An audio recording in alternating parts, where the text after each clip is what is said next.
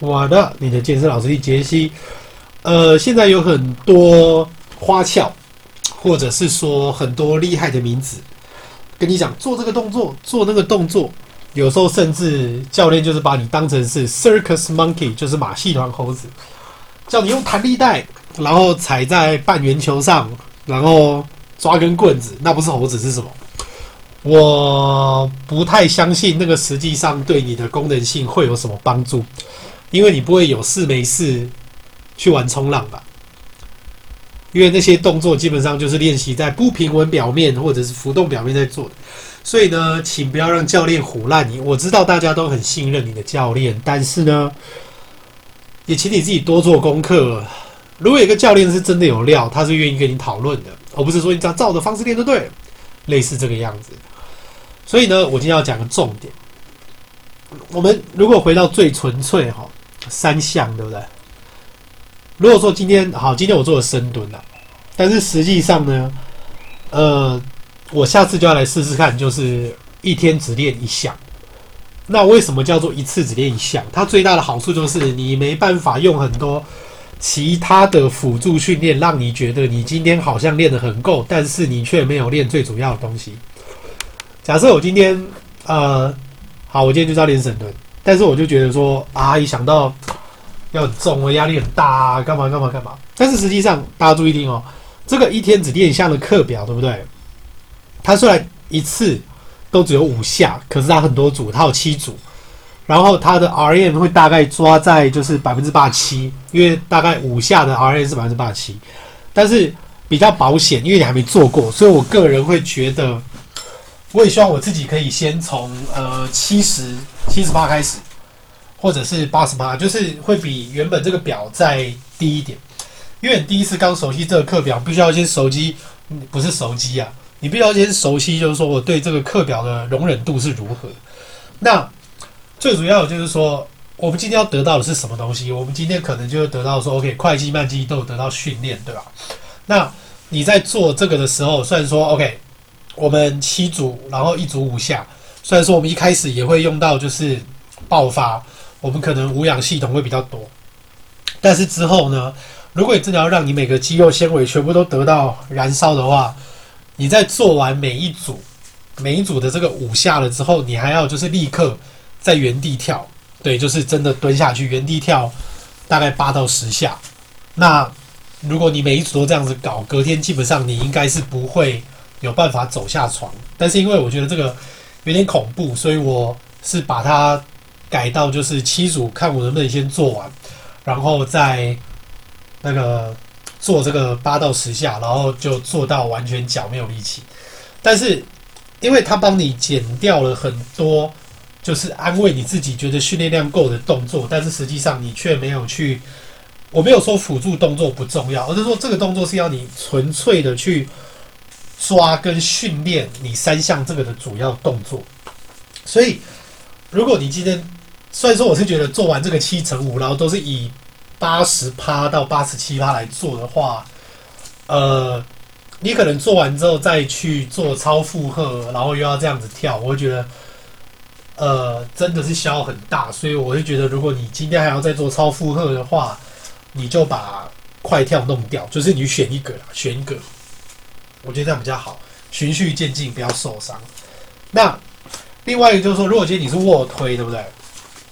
如果说今天是卧推，那卧推的话，其实你可以试试看哈。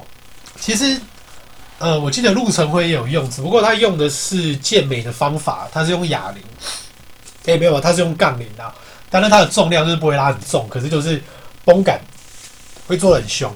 但是我们这边健力的方式，我们可以试试看。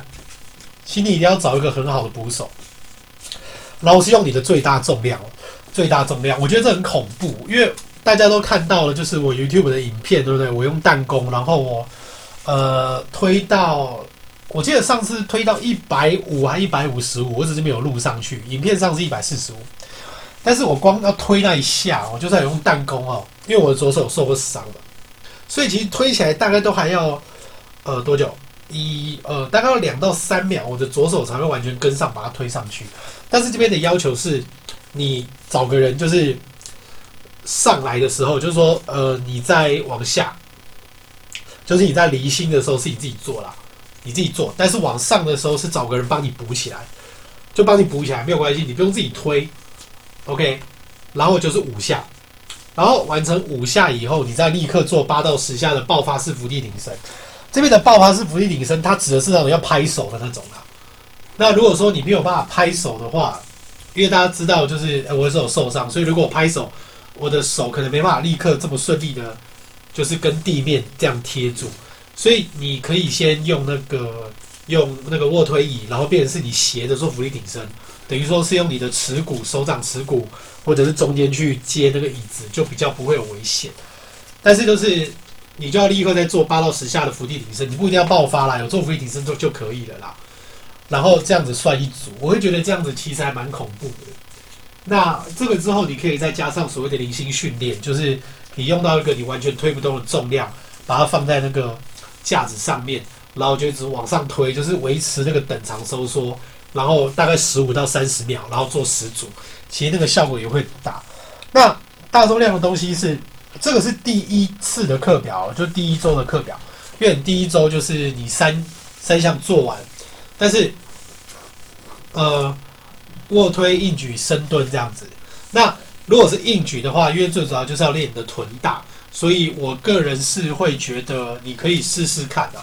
因为他虽然课本没有讲，可是我自己个人是觉得你可以试试看，就是负重的蹲跳，负重的蹲跳，对，就是你还是一样深蹲，然后或者是你可以用那个六角杠，六角杠，用六角杠就是。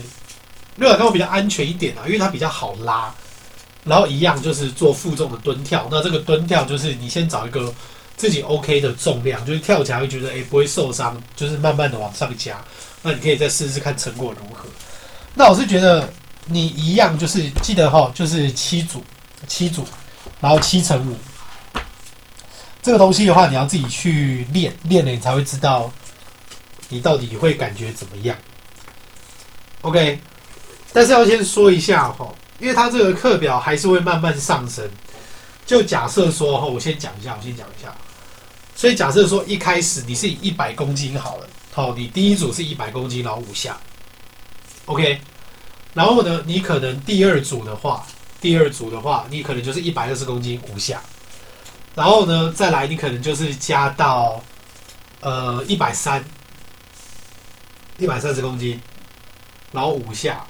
然后你可能再加到一百三十五，然后五下，然后你做完第四组之后，你就可以降重了，你就可以降重了，你就可以降重。你的第五组你就可以回到就是大概呃一百一十五公斤左右，就是你第五组开始要强度降低了。OK，可是因为就是我们有所谓的肌肉混淆，对不对？所谓的肌肉混淆就是只要让你的这个重量就算加零点二五都好。或者是直接轻，就让你的肌肉搞不清楚一下到底要干嘛。然后这个第六组要注意一下，这个第六组啊，我们刚本来第五组是多少？一百一十五，对不对？那你现在这一组，你可能就要拉到一百二十五。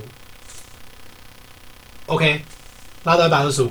然后第七组就会很好笑。第七组我是希望你一定要有一个捕手，因为第七组的话，你可能就会要立刻拉到一百三、一百三或一百三十五，大概就是这一种顺序去抓啦。OK。那这个的呃重量我会写在下面，那大家如果听完之后，你可以再去那个说明区上面看一下。反正不管什么课表啦，你都一定要自己试试看啦。OK，那我是可以先建议，就是说你这个就是也是一个小周期，等于是你一二三周，我们之后会再给你别的课表，然后你第四周就一定要休息。OK，没问题吧？好。所以呢，这个就看大家自己怎么安排。